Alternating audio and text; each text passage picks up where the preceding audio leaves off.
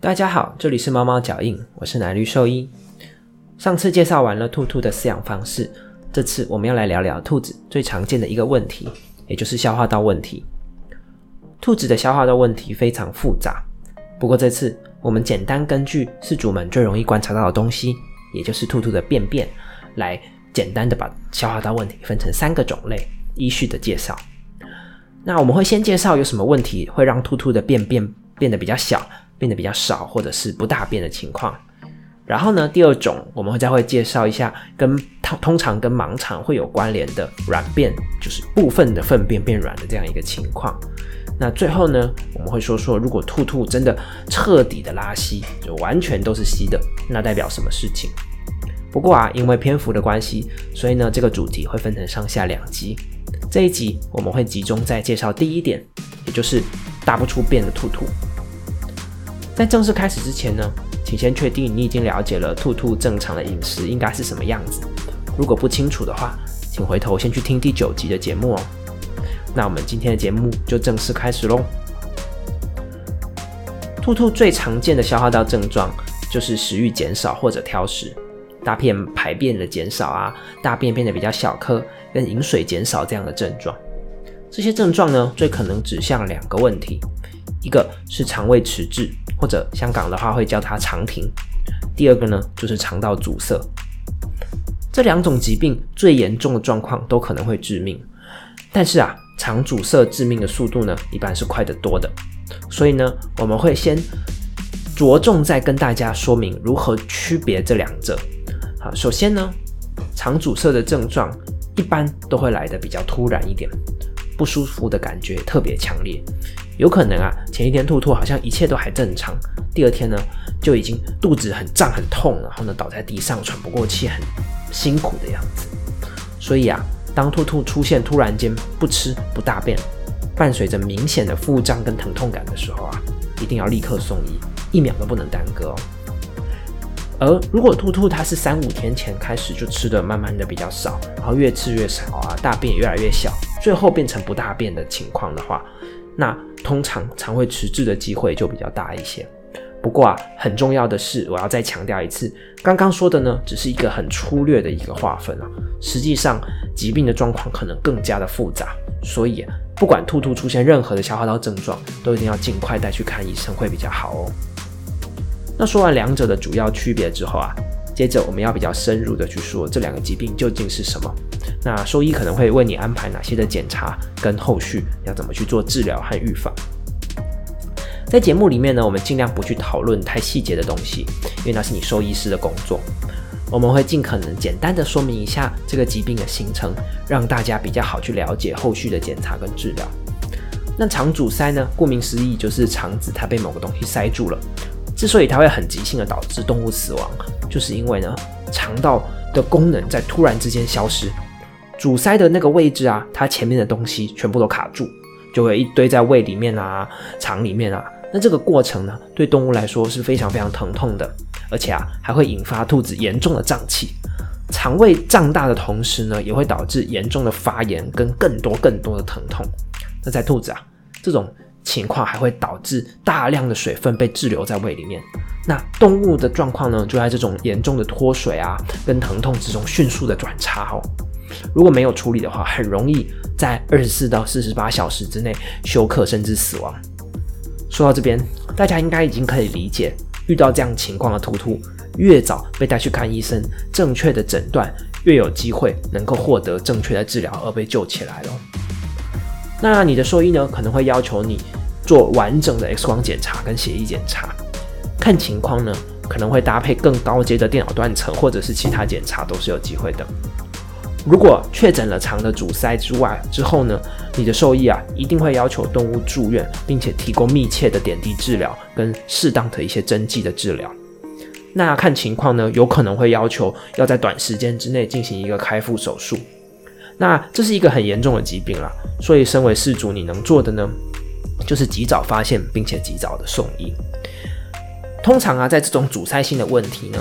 做了点滴啊、住院治疗之后是有机会会好的。但是啊，如果没有办法的话呢，他就可能会需要一个呃尽快上手术台开刀的一个状况。不过啊，很不幸的是，根据目前已知的报告来说呢，只要是需要做到手术的病患啊，通常这个疾病的死亡率呢就已经相当的高了。好，那再来呢，第二个呢，我们要介绍的是肠胃迟滞的部分，它的典型症状啊，就是兔兔好像从过去的某天开始，食欲一点一点的减少。那大便呢，也随之变得比较少啊，或者是比较小。那要发展到完全不吃、完全不会大便之前，通常会五到七天的时间。不过啊，这个速度也是因兔子而异的，所以要再强调一次，有问题啊，就尽早去就医，千万不要拖。肠胃迟滞的话呢，它就是兔兔它的消化蠕动啊，全面的减缓，导致食物堆积跟菌虫的变化。通常呢。会造成胀气与疼痛，那这些不舒服呢，又会让兔兔的食欲变得不好啊，更不想喝水啊，这样子，那导致纤维跟水分摄取的不足，而摄取不足又会让肠胃迟滞变得更恶化，就这样形成一个恶性循环，滚雪球似的越滚越糟。那造成肠胃迟滞的主要因素有两个，一个呢是压力跟紧迫，那第二个呢就是其他的疾病问题。兔兔啊，它本身是对压力很敏感的一种动物哦。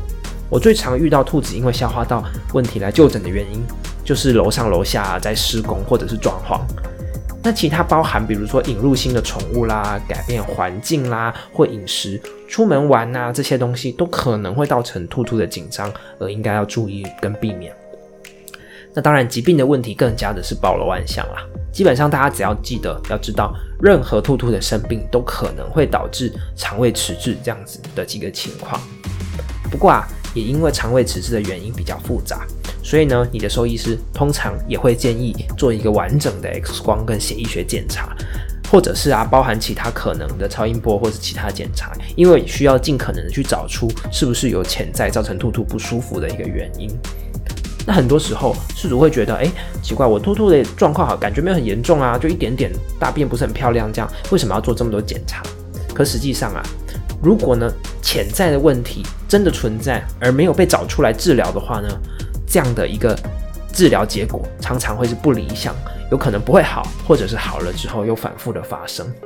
所以啊，在肠胃迟滞的治疗上面呢，最重要的是发现并且治疗它潜藏的疾病。再来就是尽可能的降低兔兔的紧迫，包含呢，你应该避免环境的变动，你应该给兔兔比较凉爽、比较阴暗的空间，让兔兔可以有地方躲藏，这样子都有助于这些紧迫的改善。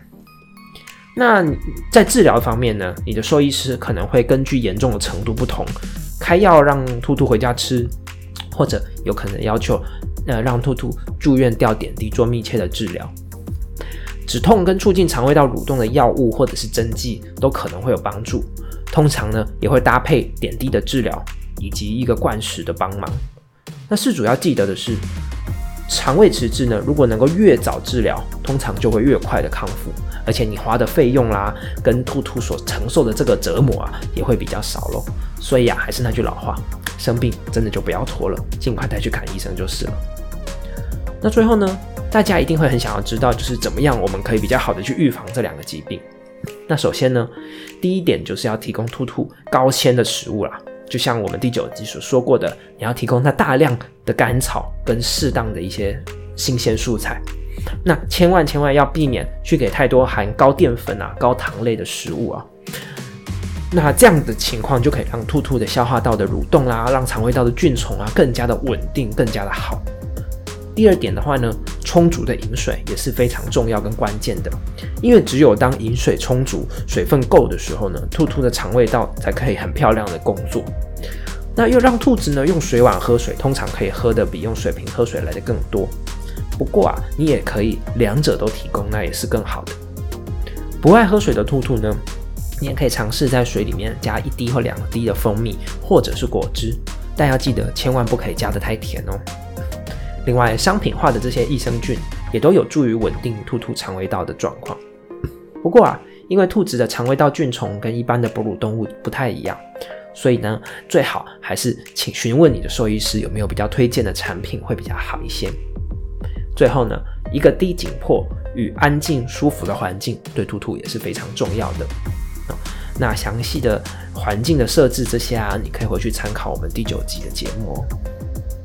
所以总体来说，今天说明的这两个疾病呢，有最重要的一件事情，就是你及早的发现突突的消化道进食状况啊，有一点点不对劲的话，你可以尽早的去咨询你的兽医师，或者带去给兽医师做检查。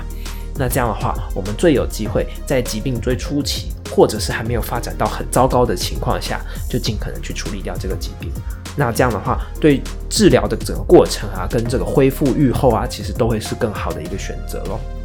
所以这个部分要提醒大家，千万不要去拖延这些兔兔生病的状况。那今天呢，我们就聊到这里。我是奶绿兽医，谢谢你的收听，我们下次见喽，拜拜。